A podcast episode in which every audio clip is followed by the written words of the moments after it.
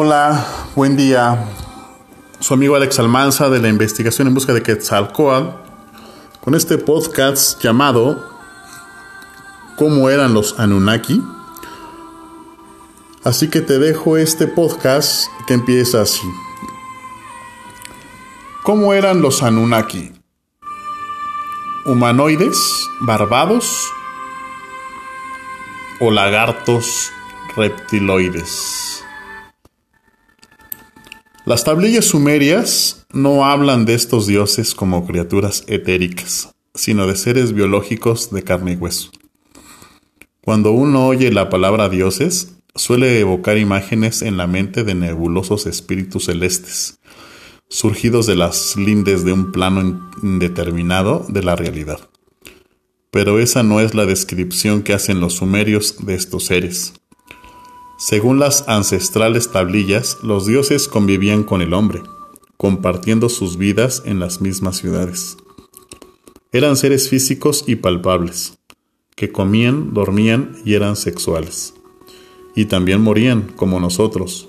Incluso a veces elegían algunos seres humanos para copular.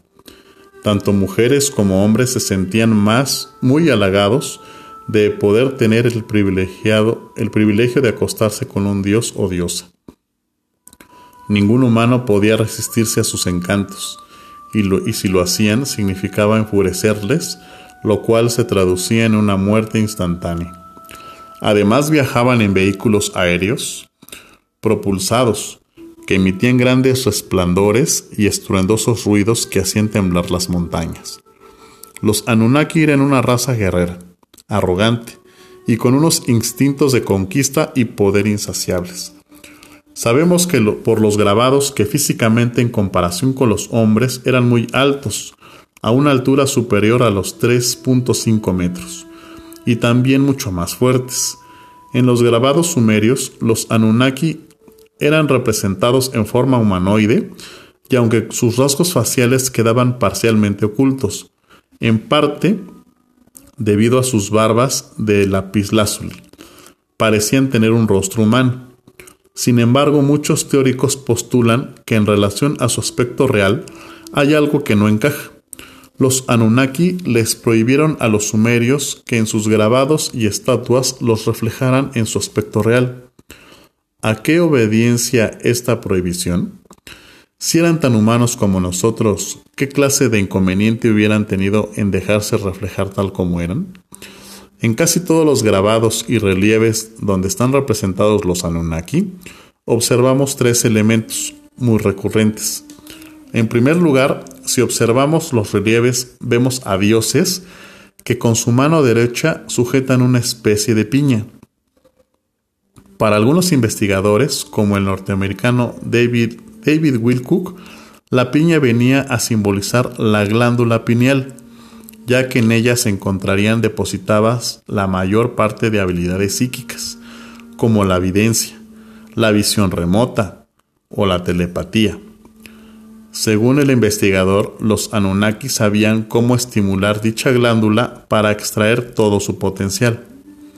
Un segundo elemento común es el misterioso recipiente que sujetan, llamado Bolso de los Dioses, y que según Secharia Sitchin y otros autores vendría a ser el recipiente donde depositaban la llamada agua de la vida, algo así como un banco de genes utilitario, ADN, que debían emplear en sus largos experimentos genéticos, no solo sobre seres humanos, también en animales y un, tercer objeto recurrente en esa especie de pulsera en cada una de sus muñecas y que si observamos de cerca nos recuerda sospechosamente a un reloj.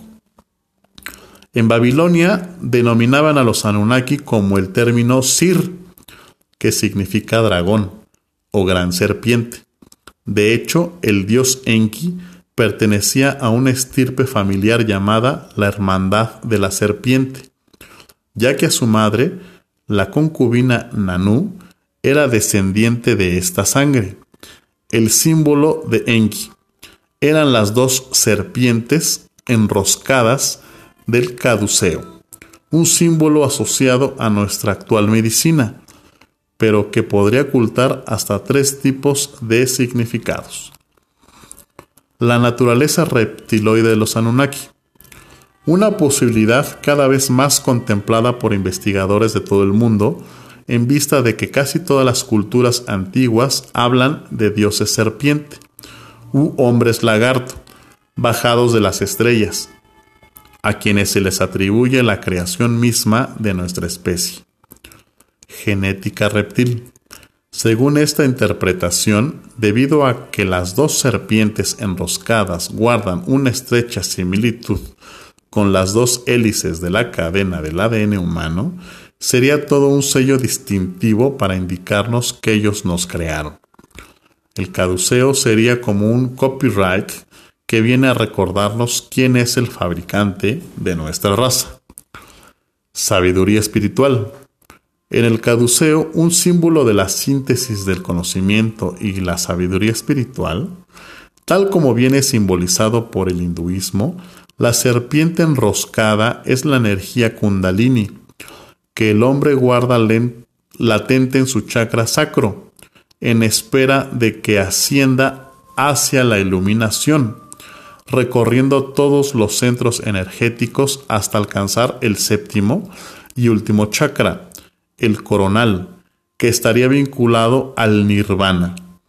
Pero más allá de la simbología implícita en la serpiente, existen mayores indicios que la naturaleza reptil de los Anunnaki. La respuesta es afirmativa.